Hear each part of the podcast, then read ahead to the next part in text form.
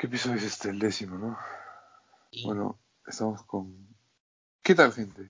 Estamos con el décimo episodio de Charla Hoy con el señor Yusef Nahul, que está de un humor, que está de un humor. Sí. Eh, Bueno. El señor Fito Ciudad, como siempre. Buenas, ¿qué tal? Hoy en un episodio especial, la verdad, con el 10 del Dios. Y vamos a analizar a, bueno, básicamente a Ronald Koeman, ¿no? Y la temporada. ¿El 10 del Dios? ¿Qué? El 10 del Dios. Ok. Y bueno, estamos por último con nuestro, nuestro invitado especial, que siempre es especial, eh, Tu Piper. Acá por séptima vez o algo así. Buenas noches, gente, buenas noches. Un gusto estar aquí como siempre. Bueno, como ya mencionó Fito, vamos a, a analizar la temporada pasada del FC Barcelona. Y bueno, yo creo que eh, deberíamos empezar con una reflexión sobre lo que les pareció la temporada, los positivos, los negativos, y poco a poco vamos conversando lo que hubiéramos hecho mejor en cada etapa de la temporada. Ok, me parece bien. Pues, Bueno, pues, Yusef, si te parece bien, ¿por qué no empiezas? A mí, la Empieza con lo positivo, ¿quieres? Empieza con lo positivo. ya.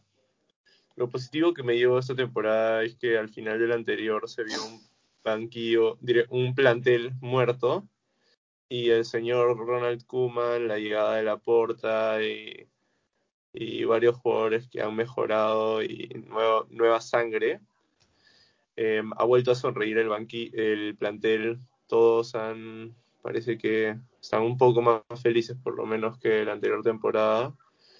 Y este, bueno, eso también es rescatable, la sonrisa de Messi, eh, la llegada de la Porta, eh, jugadores como Pedri, Araujo, Mingueza, eh, varios de la cantera jugando en el primer equipo. No fue la mejor temporada del Barça, a pesar de que fuimos uno de los equipos más goleadores durante toda la temporada.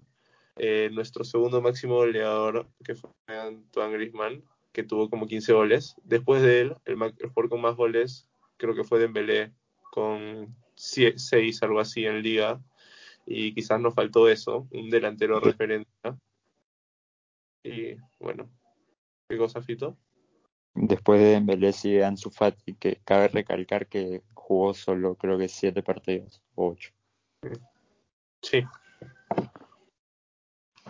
Y bueno, para mí me faltó un 9, ya que, o sea, la salida de Luis Suárez, cada vez que nos arrepentimos más que cada vez que mete gol, pero aun- a mí no me parecía mal porque en el Barça tampoco ya no estaba al 100%.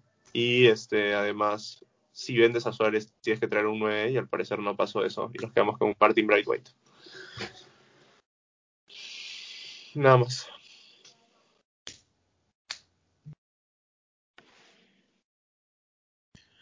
¿Alguien quiere comentar algo? bueno, eh, yo quisiera rescatar también de esta temporada, pues, digo, o sea, como dice Yusef, ahora por lo menos se ve algo, ¿no? O sea, después de, yo creo que por más que sucedió en agosto, el Fatico 8-2 simplemente nos demostró, pues, que el, el Barcelona estaba en nada.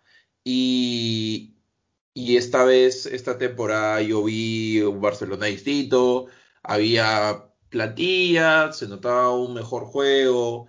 Y bueno, en verdad, por más que se pasó por una época medio oscura mitad de temporada, el hecho de, el hecho de haber estado peleando la liga hasta las últimas, o sea, con errores y todo, ¿no? Bien o mal, con errores o no, se estuvo peleando hasta las últimas, se ganó la copa. Eh, bueno, eh, en Champions no podemos alzar la cabeza todavía, pero yo tengo fe que ya sucederá. Pero sí, o sea, en verdad es un Barcelona que no se veía hace mucho rato después con la crisis de que Messi se quiso ir y al final no se fue. Yo creo que es, o sea, al final de temporada tú miras atrás y dices que tal vez no fue tan terrible después de todo, ¿no? Fue un poco, un poco, o sea, rescatable. Después individualidades, claro, hemos, redescubrimos a Pedri, Em, se vio que la cantera rinde, Mingueza, Pogbaix y todos ellos. Y, y sí, ahí si bien faltó, se cometieron algunos errores, como por ejemplo yo siempre voy a seguir asegurando que Luis Suárez no era para soltarlo todavía, pero bueno, lo que sucede. Y, y no se, como dice Yusef, no se compró otro 9, a mí me parece que uno mira atrás y dice que no, no fue tan terrible, es rescatable, una temporada de la cual se puede aprender y mejorar la siguiente, ¿no? Y, sí. ¿Y su ciudad? Señor Ciudad. Ya, sí. Eh, bueno, es que ya que dijeron todo, pero sí, pues ha sido una temporada. En mi opinión, yo creo que la palabra es irregular. Eh, porque jugábamos un par de partidos bien, parecía que Kuman ya había encontrado la formación, los jugadores indicados. Después venía el siguiente partido y se caía todo abajo. Después Kuman volvía a cambiar la formación, sentaba a otros jugadores. Y así toda la temporada. Pero bueno, lo único rescatable me parece la Copa. Gran Copa. Eh, muy entretenida, muy vivida, la verdad, con esos partidos remontados al último minuto. Y, bueno, lo que también dijo Yusef de que se veía el vestuario más unido, no como la temporada pasada con Valverde y Setién, que el vestuario estaba hasta la web después del 8 más incluso. Entonces yo rescato eso y la copa. También el descubrimiento, eh, recalcando lo que dijo Piper, de Pedri, de Ilaix, de Araujo, de Mingueza y, y bueno, unos más. Yo me acuerdo que al principio de temporada destacaba, bueno, al principio de temporada por dos partidos, ¿no? Que fueron el Villarreal y el Celta, quiero decir. Destacaba la participación de Coutinho, que parecía que esa temporada iba por fin a hacer algo, ¿no? También venía de meterle dos al Barça en Champions, venía de jugar una temporada buena, entre comillas, porque no fue nada buena en verdad, eh, como el Bayern, y, si se la quería en el Barça o no. Sí. Y yo todavía le tengo fe a Coutinho, tengo que declararlo ahorita mismo, a día 29 de mayo de 2021. Quiero decirlo. Esto lo digo abiertamente. Coutinho, si se queda, lo puede hacer bien. Yo la verdad todavía no sé qué tiene Coutinho de lesión. No, pero bastante mal, igual. Hasta lo, lo editaron en una en la foto del equipo. No sé si vieron eso. Fue gracioso. Bueno, yo en verdad no, no sé qué pensar de Coutinho, porque, pucha, yo sé que es buen jugador. Eh, vino al Barça, casi, casi ni estuvo, o sea, hizo algunas cosas, se fue al Bayern, ganó Champions, regresó al Barça, no estuvo los partidos que jugó. En mi opinión, no es lo que yo vi, y, o sea, de esta temporada yo no puedo, no, no me viene un partido a la cabeza en donde yo haya dicho, wow, qué bien jugó Coutinho, y justamente creo que es por eso que, no sé, o sea, tal vez hay que, hay que entender que tal vez este club o estilo de juego, sabe de Dios qué cosa no es apto para todos. Puede ser el jugadorazo que quieras, pero tal vez Coutinho no es para el Barcelona, o el Barcelona no es para Coutinho, ¿no? Esa es mi, en realidad, mi, mi opinión sobre Coutinho. Pero a mí me parece buen jugador. Solo que en el Barça no rindió y en verdad es como, es como un trabajo. O sea, si, si tú llegas a un sitio, se espera que rindas, si no rindes, te sacan. Es así. Coutinho iba a jugar el, el clásico, ¿no? El 3-1. Mm, Sí, no me acuerdo. Creo que sí. sí, sí, sí lo veo, sí lo juego, sí lo Pero juego. me acuerdo que falló un cabezazo solito al segundo palo. Concha Sí. su madre. Sí, pues así pasa a veces. Bueno, otro golpe duro. Vamos a hablar de golpes duros nomás. Este, fue la lesión de Ansu Fati, ¿no? Que venía, puta, como dijo Fito, que metió gol en casi todos los partidos que jugó. Igual es importante eso, ojo.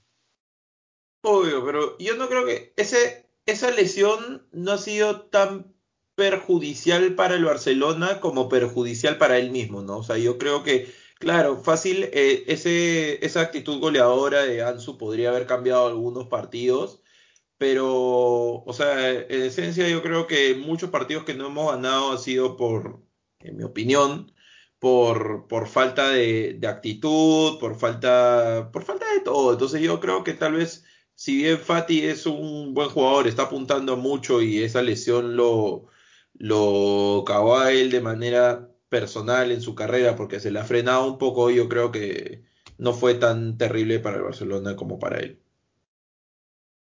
Pero, ¿qué hizo? Cuatro en siete partidos. O sea, Claro, o sea, como te digo, Yo creo que sí fue terrible. Yo pero creo que no sí era, fue o terrible sea, para el ver, Barcelona. ¿quién jugaba en vez de Fati? O sea, ¿quién ha jugado toda la temporada en vez de Fati? Brightweight jugó en vez de Fati cuando se lesionó. Después Griezmann, cuando no metía goles. y Dembélé. No sé, Piper, yo creo que, o sea, es una pérdida grande para Ansu, como dices, como, como jugador, pero el Barça perdió muchísimo con su lesión. O sea, meter cuatro goles en siete partidos de liga que iba, probablemente iba a terminar la temporada con más goles que Griezmann. Eh, no sé, yo creo que el Barça perdió bastante con Ansu, la verdad. O sea, a lo que iba mi punto es que, o sea, obvio sí, sí afecta, pero mi punto iba a que no se puede, no se puede justificar los resultados de temporada sobre que Ansu no estuvo, ¿no? Pero tú dijiste, o sea, Joseph mencionó que no faltaba un 9, tú dijiste que no era momento para sacar a Luis Suárez, pero Ansu si seguía a ese paso iba a terminar la temporada con 20 goles. Pero Ansu no es nueve.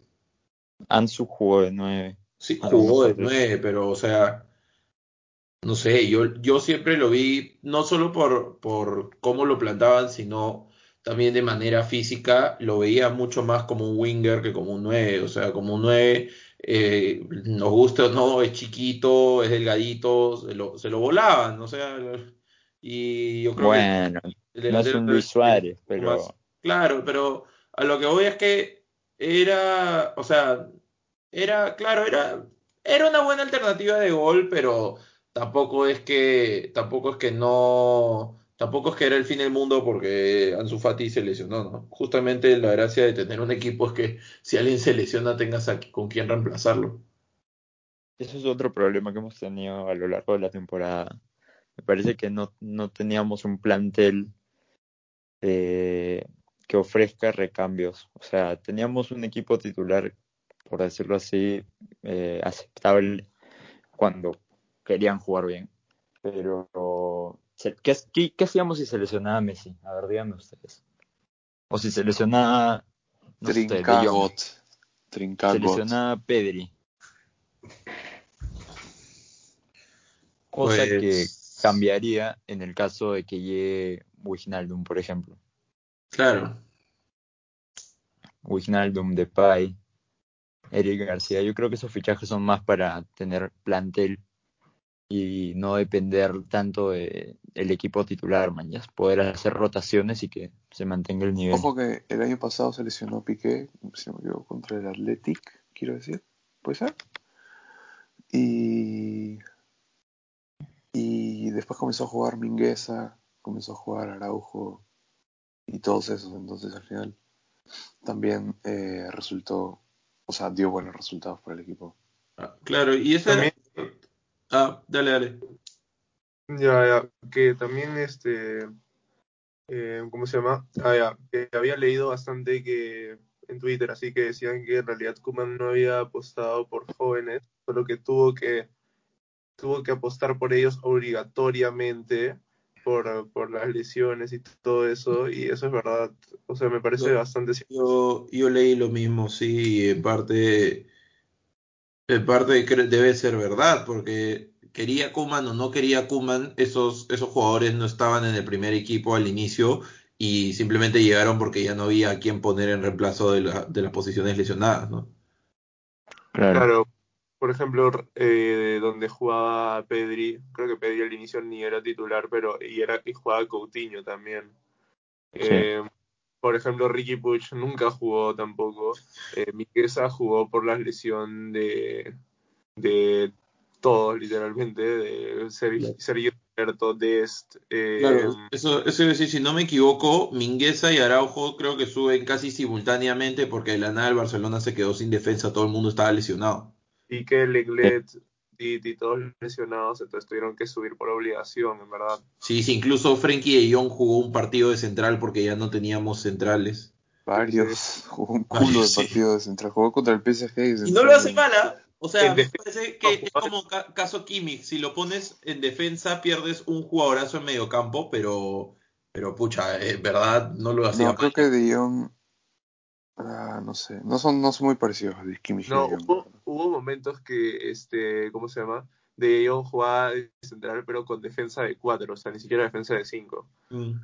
al inicio de temporada, o sea, Es que De Jong, me acuerdo que cuando recién comenzó a como eh, hacerse conocido, en 2000, ¿qué será? 17, así, eh, se había lesionado mitad del equipo del Ajax y comenzó a jugar de central con, con Matthijs de Ligt una temporada entera. Y todo el rato, en todas las entrevistas decía, no, no me gusta, no me gusta jugar de central, pero igual, puta, el buen de Tenac lo ponía ahí nomás. De Jong hace, hace lo mismo acá. Sí, entonces todos los conocemos acá, por lo menos, como el buen que juega de central, o, so- o lo conocía así, por lo menos. Ay, me gusta. Pero sí, pues. Hablemos de Champions, Terrible. donde se, se empezó bien o no. O sea, Empezó bien, no. es que en verdad en grupo. tenemos que recordar que veníamos del, del puto 8-2. O sea, en verdad, reponerse de eso anímicamente fue muy duro. Entonces, ver que el Barcelona por lo menos ganaba al inicio, creo que casi casi que se iban invictos en la fase de grupo. Creo que solo perdimos con la Juve en el último partido, una cosa así. Este, obviamente dejaba como que buena expectativa y ya, pues el golpe también terminó siendo duro cuando, cuando te tocaba un rival de verdad, ¿no? A ver, este, yo quiero decir algo al respecto. Y que tiene que ver con la final de hoy. Eh, el año pasado, el Chelsea también sufrió un 7 a 1 del Bayern, si no me equivoco, o el anteaño pasado. En dos No sé si se acuerdan. Y, y bueno, ahora salió campeón, ¿no? Con un cambio de entrenador, prácticamente los mismos jugadores. Havertz y Werner ya estaban. Ziyech también. No sé, lo dejo ahí. El dato. Teo Silva, Mendy, Jorginho reencontrándose, Mendy, Mendy es un cambio bien fuerte en el Chelsea. Pulisic, Chilwell.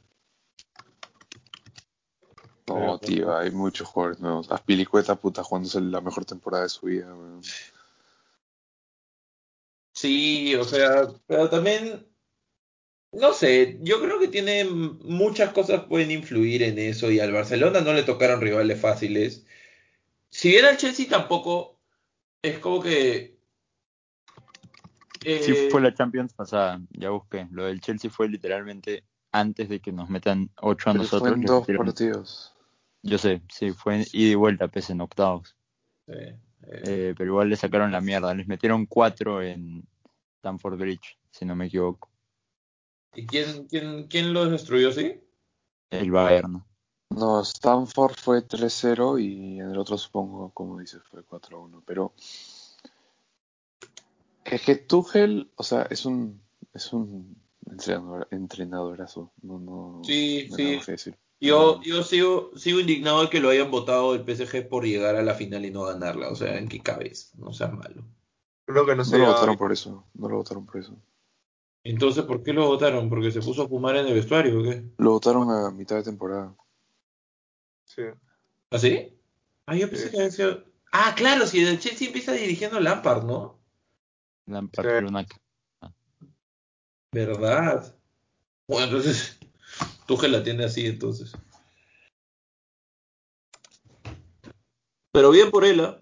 en verdad. Ha sido una semana fatídica para Manchester, pero bien por él. ¿Y qué opinan de Ronald Koeman a lo largo de la temporada?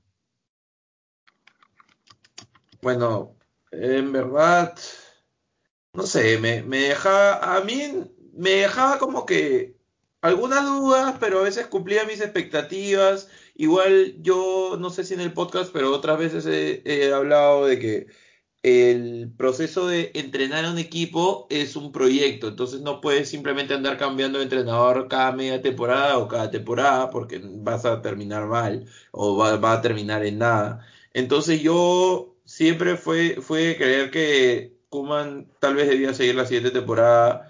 De hecho, todavía lo creo en parte, pero me, me pareció las actitudes que mostraba y al final de temporada las declaraciones que hizo sobre los jugadores, ahí sí me, en verdad me, me decepcionó un poco. No sé qué ambiente deje eso en el vestuario, pero creo que fue una falta de profesionalismo total de Kuman. Pero por el resto no me parece mal técnico. Yo ya dije y lo vuelvo a decir que no me gustaría que siga, porque por las decisiones que ha tomado y, y todo, en verdad, que ya lo hemos dicho varias veces, como que eh, lo que hace después de los partidos, algunas decisiones con, en el plantel. Bueno, aunque también han habido buenas, pero hay algunas cosas que nadie entiende y no me, no me gusta como entrenador, la verdad, no me parece un DT para el Barça. Yo creo que si se le da un año más no es el fin del mundo, pero si se puede traer un DT como Conte, eh, no hay que dudar. O el pelado. Pero, no, el pelado. ¿Qué pelado? ¿Zidane? No. no, no, este Guardiola. He pensado. Este, pero Yusef, o sea, por ejemplo, si, si bien, o sea, tú dices que Koeman cometió errores, o sea, como técnico cometió errores y, o sea, no es ningún misterio, los cometió en puntos críticos de la temporada. Pero, por ejemplo, te voy a poner el ejemplo de Guardiola. Guardiola no sé cuántos años tiene el City y en verdad los partidos críticos que, que pierde el City es porque a Guardiola de la nada, por ejemplo, hoy día se le ocurre probar formación.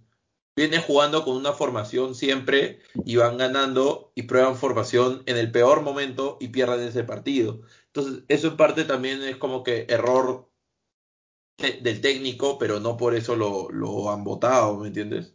O sea, también es, es como que, claro, se puede, pueden suceder esas cosas a veces. Ojo que eso lo que dices con Guardiola ha pasado ya cuatro años seguidos. Sí, sí, no, y no es, no es ningún misterio. O sea, hoy día, por ejemplo, Sterling no jugó toda la sí, temporada, no pero jugó nada en Champions, Guard- no jugó absolutamente Guardiola nada. se le ocurrió Bancó que, a Fernandinho de la nada. sí, y de la nada se le ocurrió a Guardiola que podía jugar de nueve en la final de la Champions, probablemente en el partido más importante de su temporada, ¿no? Entonces son, son cosas que, si, si bien, claro, no debería cometer un técnico porque sí, porque no debería cometerlos en ese momento de la temporada, son cosas que suceden y no por eso hay que andar vacándolos, ¿no? Claro, pero a Guardiola no le puedes, no le puedes reprochar nada porque ya, ya lo ha ganado todo literalmente y, por ejemplo, Koeman sí le puedes decir eso porque no, no ha ganado nada, entonces este no tiene como que algo que sepas que va a ser bueno, ¿no? Y tú sabes que va a hacer bien las cosas. Ojo, cuidado. Bueno, sí, pero tampoco es un técnico de mal nivel, o sea, ese técnico ha dirigido un montón de clubes y equipos de, de primer nivel. Incluso dejó, dejó Holanda. Yo hasta ahorita, en verdad, no me molesta que haya venido Koeman, pero no entiendo esa decisión de haber dejado Holanda para venir a entrenar al Barcelona. Le pagan Santiago, más. tal vez tú puedes ilustrarme un poco en ese tema, ya que es tu cele también. Le pagan más. Falta de respeto, weón. Falta de No, respeto. Koeman, Koeman ya ha hecho eso. Estaba entrenando al PSV, vino el tren del Valencia, se subió. No lo puede dejar ir. Ah, ya, o sea, tú dices que Koeman no sabe decir que no. Así. No, exactamente eso. Ah, pero a Ricky Puch sí le dice que no. Diferente. Eso fue un no rotundo. También escuché una entrevista, escuché una entrevista ahí o por Twitter leí que Mateus Fernández dijo que, que Koeman tenía algo personal con ¿Quién? él. ¿Quién? ¿Quién? un tal Mateus, ¿Quién es? Fue en el cadete A. preparador físico del FC Barcelona. Jan Usach una vez dijo, Jan Usach una vez dijo que, que Van Gaal tenía algo personal contra él y que decía que cada vez que Januzaj metía un gol o asistía, el siguiente partido estaba en la banca. Y si te fijas en las estadísticas de Januzaj bajo Bangal, te sale una asistencia. Y eso es todo. Y puta, el buen de Mateo Fernández no tiene ni una Bueno, Jugó, jugó 90, jugó 90, jugó 90 minutos. 90 minutos nos costó 7 millones. ¿Y alguien me puede decir cuánto, cuánto ha ganado en este año? ¿Qué ha pasado? ¿Alguien me puede decir cuánto le hemos pagado? Por favor. Nada. Mano, si, si, si le pagamos este, la gaseosa ya me indigno, ¿ah? Qué desperdicio de plata. Causo, de verdad.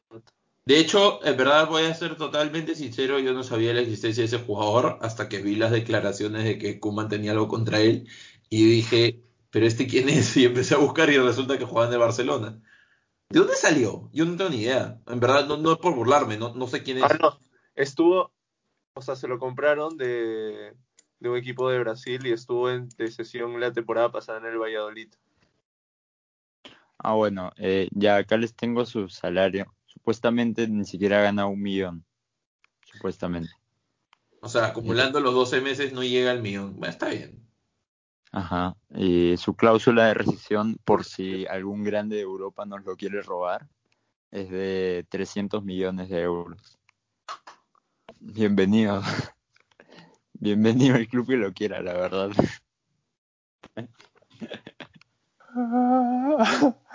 Puta, que una mierda. Bueno, pero entonces entramos al 2021 con, con Barcelona que, que está como que, que era 14 puntos con dos partidos menos de atrás del, del Atlético y comienza una, una rachita ¿no? de partidos invictos Sí, empezamos a jugar bien de un día para otro. Griezmann empieza a meter goles. El equipo empieza a funcionar con la línea de tres, que la- según Yusef no existe. ya la ah, que conste que hoy día ganó la Champions un equipo con línea de tres Que conste, ojo. Eh, llega la Supercopa también Yusef Nakul, si estás escuchando esto, te puedes ir a mamar. la Supercopa que, que también creo que, o sea, también la viviste más que cualquier otra vez, ¿sí o no, Fito? ¿Cómo, cómo? Que también la viviste esa Supercopa porque era un trofeo. Ah, pero la perdimos. Sí. Sí. Puta, porque Iñaki se convierte en Pelé contra el Barça, ¿no? Me habías dicho una vez. Sí. Late Prime Moments. Sí. Pero sigue la buena racha en liga, todo perfecto. Creo que hasta ganan como 12, 11 partidos seguidos. Hasta el Cádiz. Angstgegner.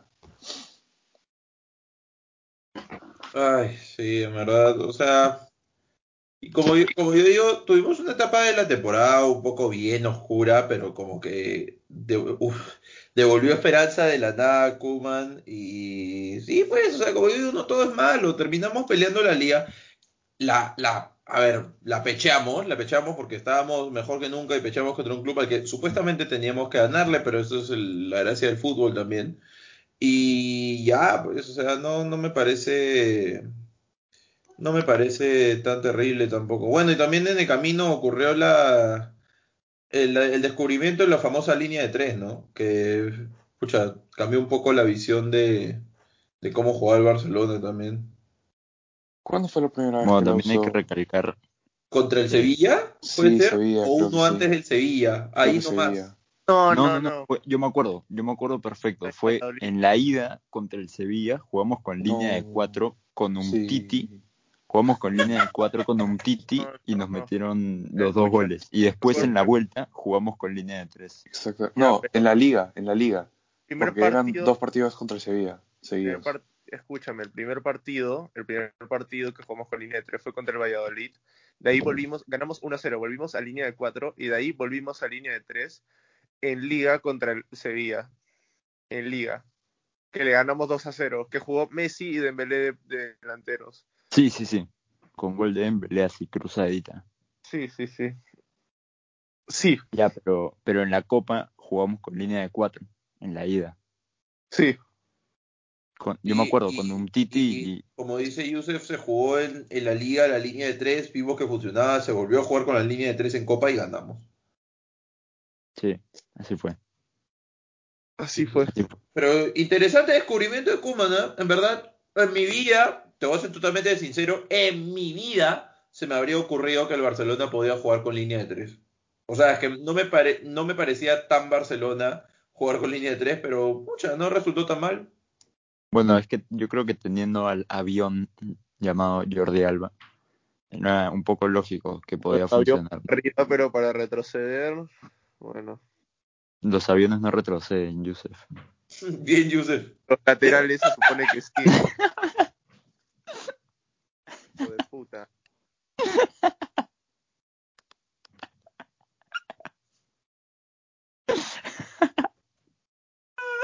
Pero ¿cómo le vas a decir eso, Pete? A mamar. Ay, ay, ay. Ay, Dios mío. Bueno, sí, pues, o sea, en verdad, pero, o sea, Jordi Alba, ¿cuántos años lleva jugando en el Barcelona? ¿Ocho? No, toda su carrera. No, o sea, estuve en Valencia y de ahí no, no sé, la verdad. Ya, Sí. eh, o sea, y de todo eso, de todo ese tiempo siempre ha jugado con línea de cuatro y siempre ha sido así de ofensivo.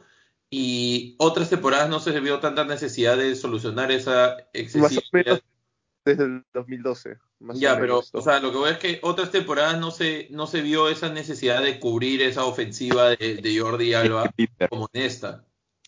que Piper, antes teníamos a Piqué Prime y al jefecito, que no, no había problema en parar a cualquiera que pase Ahora- por ahí. Ahora tenemos al Lenglet y un Titi.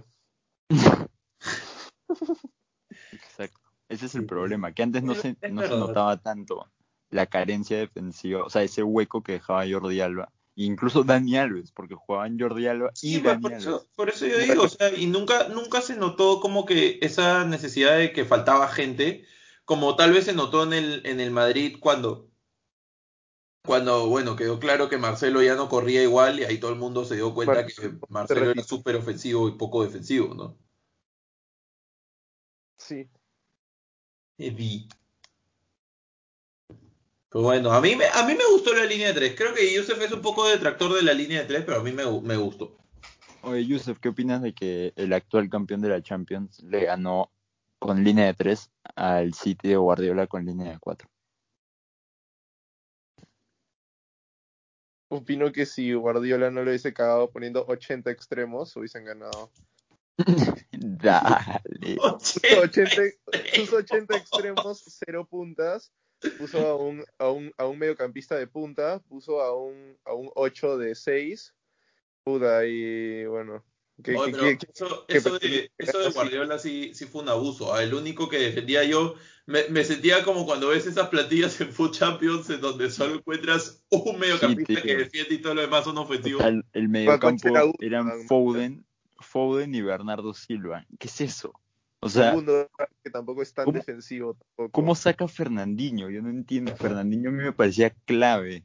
Y obvio. O por lo menos Rodri, man, ya está A uno de los Rodri. Sí, yo creo que Pep planteó mal el partido. La cagó.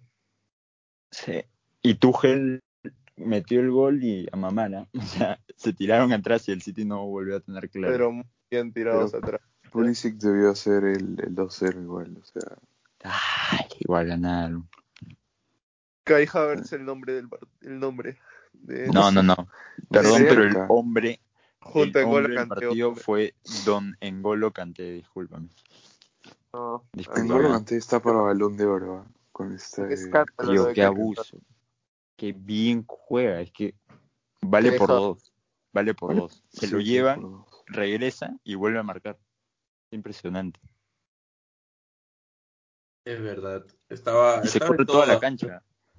Pero yo que creo que la, la gente se olvida, en verdad, de que ese pata era tan bestia, porque igual acabó el mundial de, Fra- de- el mundial de Rusia, en donde ganó Francia, y todo el mundo decía Engolo Kanté, Engolo Kanté, pero claro, regresa, regresó el Chelsea y la gente no lo veía igual o lo menospreciaba, no, No, sé. hombre, Lampard lo sentó. Ya, pero por eso, a eso voy, o sea, como que la gente de la nada, todo el mundo se olvidó de, de N'Golo Kanté y acá demuestra pues callando bocas que es, es un animal, tiene cinco pulmones ese pata. Si alguien acá ha callado bocas ha sido Kai Havertz, ah, por si acaso. Por si acaso. También, también, todo el mundo le tiraba mierda a Kai Havertz por lo que costó y que no jugaba nada. A mí, mira, yo acá en Alemania siempre he simpatizado un poco con el Bayer Leverkusen porque uno de mis jugadores favoritos de la historia jugaba acá, eh, o sea, acá no, en el Bayern. ¿Quién? Y, y este, Mijael Balak. Y cuan- cuando empecé a, a ver al Leverkusen, salió este chivolo que le metía, yo veía los partidos y Havertz siempre era el que sobresalía. Entonces, cuando se fue a Inglaterra, en verdad yo no, no le perdí fe. No pensé que iba a ser tan determinante como hoy día, pero no le perdí fe tampoco. Pero sí, sí me consta que, que mandó a callar hoy día. O sea, en verdad. Eso era para todos sus haters, como dicen por ahí. El que Pero si no la tocaba perderle- Ederson, si no la tocaba Ederson se le iba. Pero era mano, huevón. Igual era mano y expulsé a Ederson, man. ¿ya? Sí, Oye, se le el iba. que sí está, el que sí está para perderle la fe de una vez es Don Timo Werner.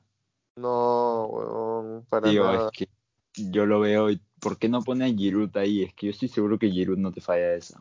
Pero has visto, lo, o sea, ya no sé, son delanteros y tienen que meter gol todo lo que quieras, pero el sí, tipo, huevón, hace unos remarques muy buenos, tiene muy buenos Y, movimientos. sí, sí, Sí, sí. eso sí, tá- eso sí. táctica- tácticamente aporta mucho al Chelsea. En el gol, en el gol jaló a Rubén Gato y se creó un huecazo por donde se metió Y, Ver- y eh, tú sabes que en realidad este pata también hace lo mismo cuando juega por Alemania y hacía lo mismo en el Leipzig. O sea, este pata, bueno, el Leipzig también marcaba, pero este pata jala marca y, y, y se Escúchame. marca bien. Escúchame, metió 12 goles, 10 asistencias, pero ocasionó como 10 penales, ¿ah? Te juro, te juro. Tipo, 10 penales él, él lo generó. O sea, le metieron la falta a él y todo. Sin embargo, sin embargo, déjame, déjame decirte que si, si lo, si lo ponían en venta, yo personalmente para mi club no lo compraba. No lo Déjame- compro. Eh, déjame No. decirte que, que Topipa en, en el Germania tiene más gol que Werner. Oye, me- metí triplete ya, ¿no? Mucho respeto, por favor. Bueno, pero nos estamos desviando del tema Sí, de una sí, sí, sí. impresionante. Sí, esos son lo- es que esas son la- las cositas de la Y línea. todo es culpa de Yusef porque no respondió a la pregunta ¿qué opinas de que una defensa con cinco atrás le haya ganado una con cuatro Eh, atrás? Sí dije, Metió la excusa en los 80 extremos. 80 extremos, mano, pero es que ustedes me dieron la razón, huevón. Defensa, estamos hablando. Bueno, no sé, ¿les parece si hablamos de... Yo creo que entra en juego ahorita mismo los posibles fichajes Pones cuatro defensas, pero pones 8 atacantes, obviamente no vas a ganar, mañana. Pero bueno, está bien. Bueno, eh, si me, si me permiten comenzar, eh, bueno, en verdad, o sea, todos los fichajes que se está haciendo, salvo personalmente, yo no le he prestado mucha atención, tal vez estoy totalmente equivocado y no he visto fútbol en todo el año. Eh, todos los fichajes, salvo Emerson, son gente que ya, ya he estado viendo y, y pues sí, sí le meten. Eric García tiene mucho potencial. Cuando jugó con el City, pues bueno, Guardiola ha hablado bien de él. Y ya, pues los otros, los otros tres no tengo que, no, no, no hay que, no hay que hacerles introducción. O sea, Sergio Agüero, Jorginho Wijnaldum y, y Memphis Depay, creo que son jugadores que el nombre habla por ellos mismos. Y que el, el hecho de que Laporta los esté trayendo por, creo que en total los cinco salen 9 millones, ¿no? Una cosa así. Solo por Emerson, porque Ya, Emerson cuesta O nueve sea, millones. a mí me parece brutal. Me parece brutal, pero al mismo tiempo me deja mis dudas. ¿Por qué? Porque si, si estos cinco fichajes van a ser como que, no creo, pero si estos cinco fichajes van a ser como que lo central de la porta, estos cinco fichajes en dos años ya no existen. Y me preocupan los salarios, pero si ellos atracan no cobrar mucho, pues bien por ellos y bienvenidos, ¿no? Yo feliz de que jueguen por el Barcelona, porque yo creo que pueden aportar. Es que el tema de los salarios es un tema extenso. ¿ah? O sea, si ustedes se meten a ver eh, los salarios anuales de, del Barcelona, se sorprenderían porque Umtiti y Pjanic ga- ganan 14 millones de euros al año y no juegan absolutamente nada. Después eh, Lenglet gana cerca de 10, si no me equivoco, o 8 millones. Y todos estos fichajes que están viniendo, según Fabricio Romano, van a ganar 6 o menos. Claro, claro. O sea, es para. Incluso Brightweight gana más de 6 millones. Es como que llega el Kun Agüero que va a cobrar 6 millones de euros y sale Brightweight que cobra 8 millones de euros. ¿Mañas? Y lo Claro. mismo con Pjanic y con Umtiti. Salen ellos y entran jugadores mucho mejores y que encima van a cobrar menos. Claro. Eric Claro. García no es una mierda. Eric García no cobra ni un millón. Claro, claro. Sí, bueno, pero cobra 14. Hay que, hay que considerar pues la, la diferencia uno de, de trayectoria, o sea, si lo que ves así como que de currículum, ¿no? No vas a pretender de que Eric García, que está llegando gratis, eh, tiene 19, 20 años y, y tipo ni siquiera era titular en el City venga a cobrar 6 millones, ¿no? O sea, no, no, no viene al caso porque ni siquiera sé si va a ser titular en el Barcelona. Yo creo que va a pasar un tiempo antes de que sea titular del Barcelona. En cambio, nombres como Wijnaldum, Agüero, Depay vienen con un currículum muy distinto y, y yo creo que, en verdad, yo no creo que ninguno esté viniendo a ser suplente. Yo creo que todos están esperando a poder demostrar que van a ser titulares o sabe Dios qué, ¿no? Entonces, Yo creo que Memphis, yo creo la- que Memphis la va a romper. yo, yo tengo mucha fe en Memphis también. Yo creo que yo apuesto Ya. por Memphis.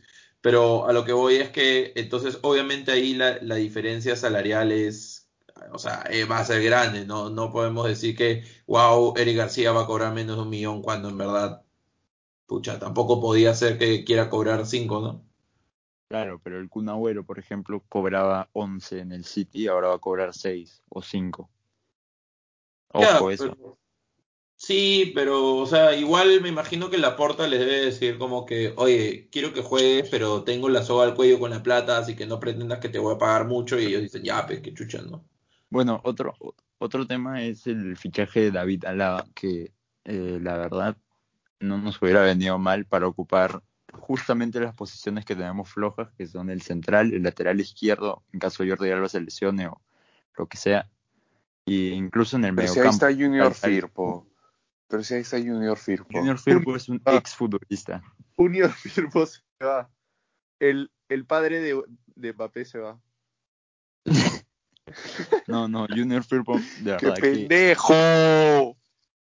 Pero ¿es el padre de Mbappé o no es el padre de Mbappé? Dime. Sí es, sí es, sí lo es, sí lo es. Lo es. Ya, pero David Alaba va a cobrar. He leído hace poco cuánto va a cobrar, pero creo que creo que son más, más de 15 millones de euros al año, o sea, es un culo. Salía, ¿no? ¿Ah? 20 y algo millones. Sí, sí, sí, yo leí que iba a cobrar un choto y en verdad, pucha, eso ahorita no me sirve. En otros años tal vez, pero ahorita que cobre, que quiera cobrar tanto no me sirve para nada. Ah, no, 12 millones de euros al año. 12. Pero Alaba No, ni siquiera es, o Ya, sea, pero- ni siquiera era, ni siquiera querías- era el tercer mejor mediocampista en el Bayern. Y eso es lo peor, que está jugando en mediocampista. Ah. Para eso me traigo a Goretzka, que de ley cobra menos. No, pero seguro juega de central. Además, con la salida de Sergio Ramos, va No, a ser pero Lava y Varane. Puso de condición que quería Militao. ¿Ustedes creen que en verdad se vaya Sergio Ramos? Sí. Sí. Fijo se va a Inglaterra, sí. Yo creo que el Pucha, PSG. yo en verdad en, en esto me tengo que poner plan Soria, o sea, yo aborrezco muchas cosas del Real Madrid, pero si hay algo que tengo que en verdad quitarme el sombrero es ante Sergio Ramos García, es que es alucinante, es alucinante. Es Sergio Ramos como jugador es alucinante. A mí me parece como capitán, como defensa, o sea, ha ganado todo. A mí me parece, Sergio Ramos me parece un completo abuso. O sea, el club que se haga con Sergio Ramos. si es ¿Cuántas que- Copas América? ¿Cuántas Si es que- Copas América? No, papu, no tiene Libertadores, es verdad, perdón. ¿Cuántas Europa League?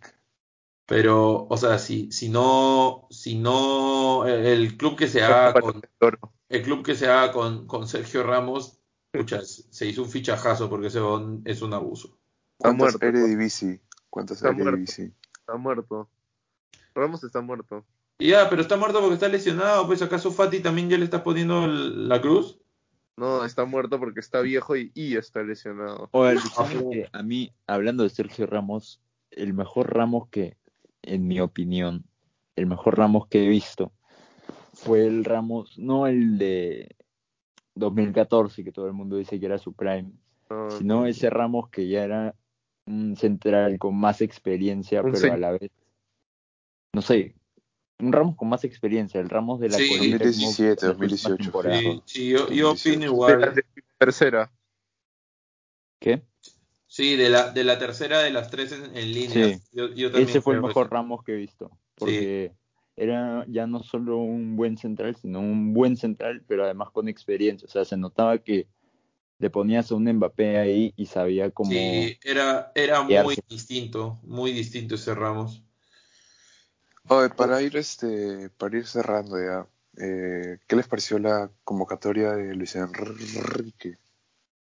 a Mira, a mí me gusta, me pareció buena, me parece, claro, que hay un par de cosas cuestionables, pero mínimo. A mí me parece que más que nada genera revuelta porque claramente que no llames a nadie del Madrid siendo español, pues obviamente va a levantar polémica, ¿no? Pero, pero no, no me parece que es para decir que, que está haciendo, que qué cosa, y que no, no, el, el- el- la falta de respeto que se le está haciendo a Luis Enrique, no, no, no me parece justificada, simplemente me parece que es porque no llamó a nadie del Madrid y obviamente eso va a generar un poco de gente ardida. Sí, pues, o sea, Ahora, no, no sí- convocar a, no iba a convocar a Sergio Ramos porque está muerto y Nacho, no sé por qué Bueno. tanto lloran por Nacho si... Yo hubiera convocado a Marco Asensio, la verdad. ¿Qué? Mm, Me parece un jugadorazo. Siempre me ha parecido un jugadorazo. o sea, a mí Marco Asensio, la verdad que hace tiempo que no lo veo fino. como para ser titular con España. Para mí, para mí, para mí, no es la mejor convocatoria, pero tampoco es un escándalo. Pero no, claro, no es la mejor, la verdad, porque convoca jugadores como Sarabia, por ejemplo, que también está muerto. No sé, me pareció, no me pareció la más óptima. Pero Eric García también, o sea, la verdad, a ver, es jo- Mira, joven, para- pero Mario no entiendo qué hace por ejemplo. ¿Quién dijiste? Mario Hermoso. Puta, no lo salgo. Es que no conozco la mitad de los jugadores que están en España, pero es porque Sí, no sigo tanto la Liga Española. Central, campeón de la liga. no ¿Del sé. Atlético? Pero mira, yo he hablado con un hincha del Atleti y me ha dicho, a mí me parece que a Mario Hermoso no le han llamado, no me parece tan mal porque simplemente el estilo de juego de Mario Hermoso no es el estilo de juego de Luis Enrique. Me parece un argumento válido, en verdad. Así que no, en verdad mi, mi único punto crítico con ese con esa convocatoria va a ser número uno que yo sigo sin entender cómo Morata está en la CL, o sea, en verdad es que, no sé, a mí en verdad, yo, ahí cada uno con sus opiniones, a mí Morata me parece un abuso de lo malo que es. No me gusta por nada, me parece que no rinde, entonces yo no lo habría llamado. Habría llamado antes a Aspas, si bien Aspas también es lo mismo en la CL, no, no rinde, me parece que prefiero cagarla con Aspas que cagarla con Morata. Pero es opinión personal, le tengo hate a Morata, no lo voy a negar. Bueno, eh, esta Copa América, ¿con quién vamos aparte de Perú? Argentina. Sí. ¿Cómo es sus oportunidades? Que la gane Lucho, weón, que la gane Uruguay. Yo, en verdad, si, si no soy peruano, me hubiese gustado ser uruguayo. Y mi, mi, mi voto va a ir para Uruguay. Pero tengo, o sea, yo tengo claro que Brasil es abuso en comparación a las otras selecciones, en verdad.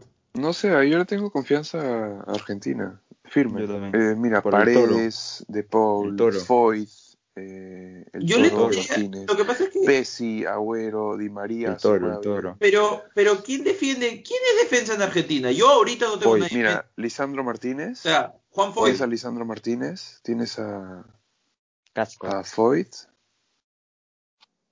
¿Quién, quién no van a jugar a Otamendi otro torneo? No puede ser. No, no, no. Pero a eso voy, man, ya, o sea, de mediocampo para arriba, Montiel, Tagliafico, el huevo. Taliafico juega. Martínez, obviamente, Lisandro Martínez. Romero, el del Atalanta. Sí. Se sa- sacó Tots. Buena Fito pensando en los tots. Pero te juro que yo también solo lo saco de los Tots. hoy, Lisandro Martínez, Romero, Taliafico. Sí, está bien. O sea, yo creo que esa defensa sí puede parar a Gabriel Jesús. Ojo con el huevo Acuña también. Estaba hablando con Andrés Rodgiser, desde acá le mando un saludo si lo está escuchando. Que la casa, chupe, me que la chupe. Ya, pero ¿qué ibas a decir usted? para él, El huevo Acuña era el mejor lateral izquierdo de la Premier, que era, diré de la Liga Santander, y que era buenísimo. Ah, o sea que este Jordi Alba juega golf. No, yo le dije eso y luego me dijo que puta, defensivamente también era mucho mejor así. ¿Qué? ¿Y Mendy, Mendy juega básquet? Oye, en verdad. Porque era Andrés mejor que Mendy, Porque que se pone las botas de revés. Andrés Rodgiser tiene opiniones poco objetivas. Bueno, Mendy, Mendy tampoco me parece la gran Mendy cagada. también se huevea solo con los pies, la verdad. O sea, ¿tú sí crees que se vota Mendy es virolo. mejor lateral de la Mendy liga? es tonto.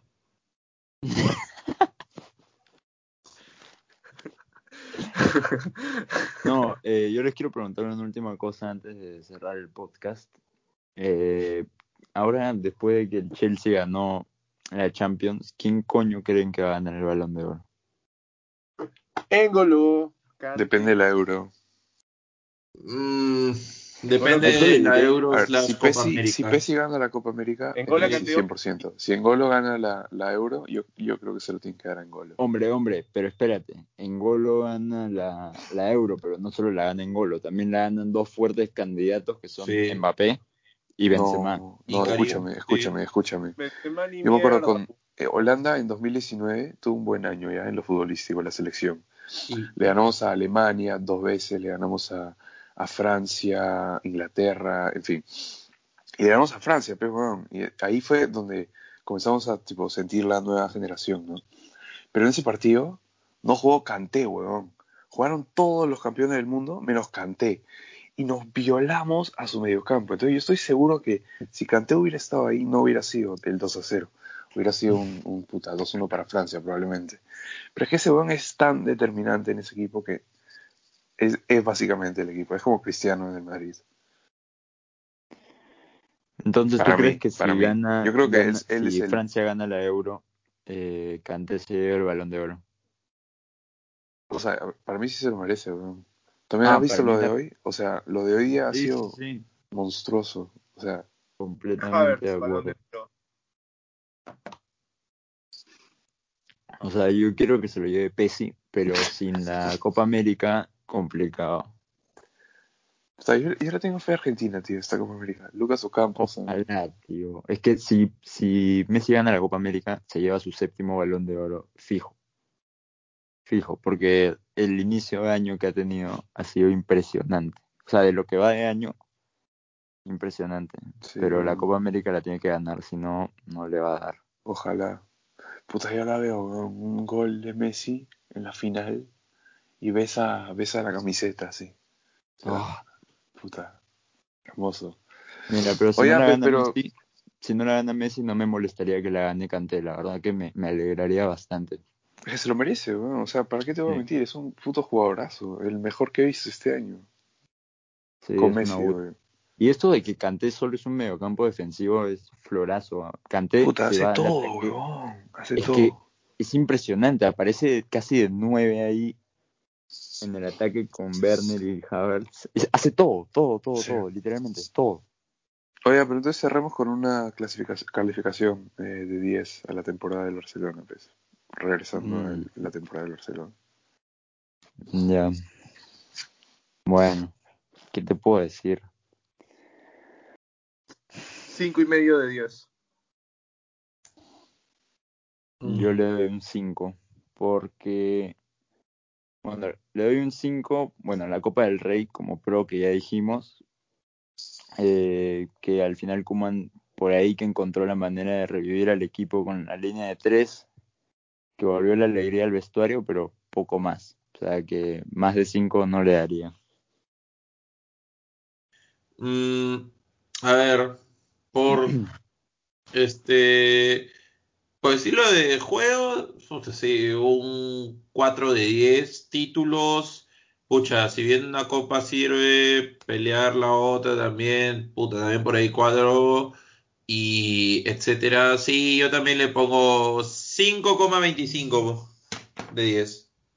¿Cómo de decir 4 y 4 sacaste un 5,25? Porque, porque Por verdad Griezmann, me, por me Griezmann, gustó Por Griezmann, porque Griezmann Por Griezmann. idiota. Sí, por Griezmann. No, pero me, me gustó mucho que, o sea, fuera, fuera de esas dos cosas, se veía el vestuario, como dije, no se veía el vestuario mucho más unido, se, usaron a los chivolos, eh, se descubrió algunas cosas que tienen mucho futuro, y bueno, la llegada de Laporta también me parece que fue bueno para el Barcelona. 5,25. Tú, Pues sí, yo, yo voy con, o sea, 5 Ah. también normal. 4. 4 de 10. Pero sí, ha sido una, una temporada que tal vez no es para olvidar, pero tampoco es para recordar con alegría, ¿no? Sí. La que sí es para olvidar es la, la última, pues, la, esa con la camiseta de Croacia. No, esa fue, esa sí es una temporada para el O olvido. sea, ¿te imaginas haberte comprado esa camiseta, weón? Sí, No, claro. igual era horrible. Qué pena, en verdad. Yo la tengo, lamentablemente. Ay, sí. Con, Bueno, con- yo tengo, como yo tengo las Tillman- dos de esta temporada. Que se compró esa, esa de, de la temporada de la Roma, ¿no? Con No, Neymar atrás. Neymar, justo el mismo año Con que se- Neymar atrás, weón. Sí, sí, sí, sí, sí. Se la compró antes de que empezara la temporada y justo Neymar se fue. Bueno, yo tengo la de Suárez de la última Champions, así que con eso feliz. Ya bueno, gentita, Yo también. eso es todo, ¿no? Caballeros, Eso es todo, ha sido eso es todo. Gracias por invitarme durante la temporada. Ha sido un Por gusto escuchar. siempre debatir. Nos faltan todavía, nos faltan dos podcasts esta temporada. Nos falta la situación Messi y nos falta eh, Los fichajes. Sí, los fichajes que Yusef ya se está preparando. Ustedes saben que si me invitan para esos podcasts, yo encantado les doy de mi tiempo. Bueno, gente, este fue el primero de, el primero de tres, ¿no? Para cerrar la temporada. Pretemporada, mejor dicho, sería. ¿ah? Gracias, Top Piper. Antes de la temporada 21-22. Dale, que eso empieza. Todavía falta, hombre. Falta un choto. Listo, Ah, muchas gracias por escuchar. Gracias, gracias. Te está apurado. Chao, chao.